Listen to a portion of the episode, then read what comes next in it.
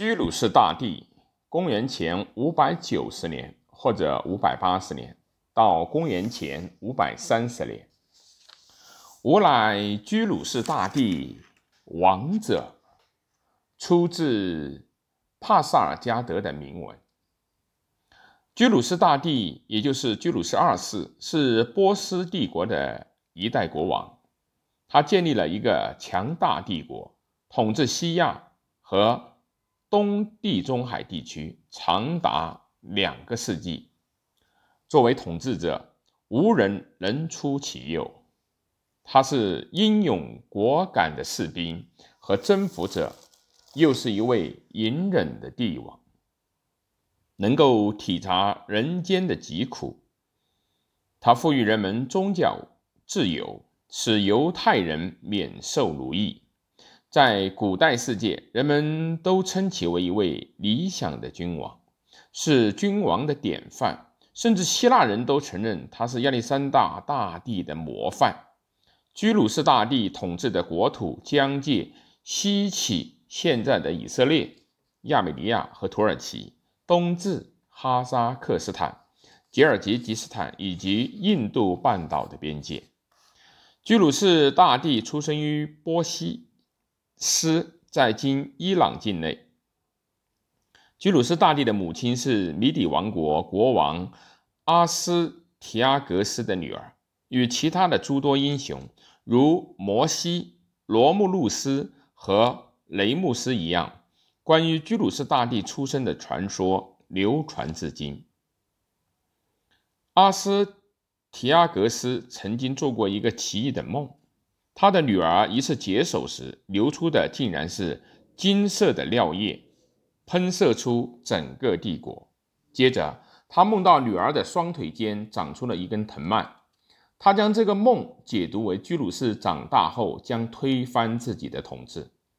显然，他的外孙未来将是一大威胁。他下令处死还是婴儿的居鲁士，但。阿斯提亚格斯的谋士哈尔帕格下不了狠心杀死幼小的生命，于是他将婴儿交给了一个牧羊人。十岁的时候，居鲁士因天赋异禀得以觐见阿斯提亚格斯。在宫廷中，他的身世被暴露，阿斯提亚格斯饶其不死，但残忍地报复了哈尔帕。格让哈尔帕格吃下了自己的儿子。不管这一段传说是真是假，可以表明的是，居鲁士从一开始就被视作其子民的神圣救赎者。公元前五百五十九年，他从父亲冈比西斯一世手上接过了阿切美尼德王朝的执政大权，统治波斯。当时，波斯的领土仅限于伊朗的西南部。臣服于米底王国。公元前五百五十四年，居鲁士与哈尔帕格结盟，领导了一场起义，反抗其外祖父阿斯提阿格斯的统治。之后四年，反抗力量逐渐积聚。公元前五百五十年，居鲁士向米底都城进军，米底士兵阵前倒戈，居鲁士夺取了米底王国的领土，将其都城。埃克巴坦纳据为己有。公元前五百四十七年，居鲁士率军攻打吕底亚王国，废黜了腰缠万贯的国王克洛伊洛伊索斯。经此一役，居鲁士的国土延伸至整个小亚细亚地区，并触及爱琴海岸的希腊城邦。居鲁士确保了王国西线的安全。而后将注意力转移到了巴比伦。在诸多的古城邦中，巴比伦是最灿烂辉煌的。但当时他的统治纳波尼德是一位暴君，被人民所唾弃。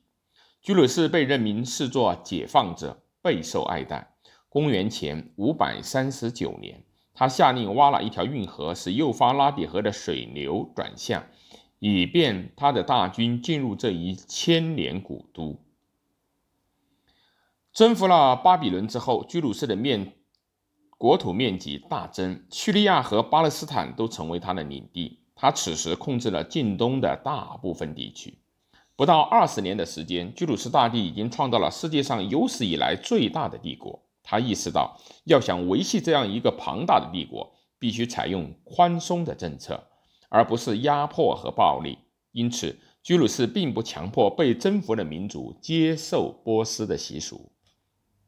他试图创造人们对于世界大帝国的一种新的认识。他选取了各个地区的优秀元素，融合在一起，从而创造了一个更加完美的整体。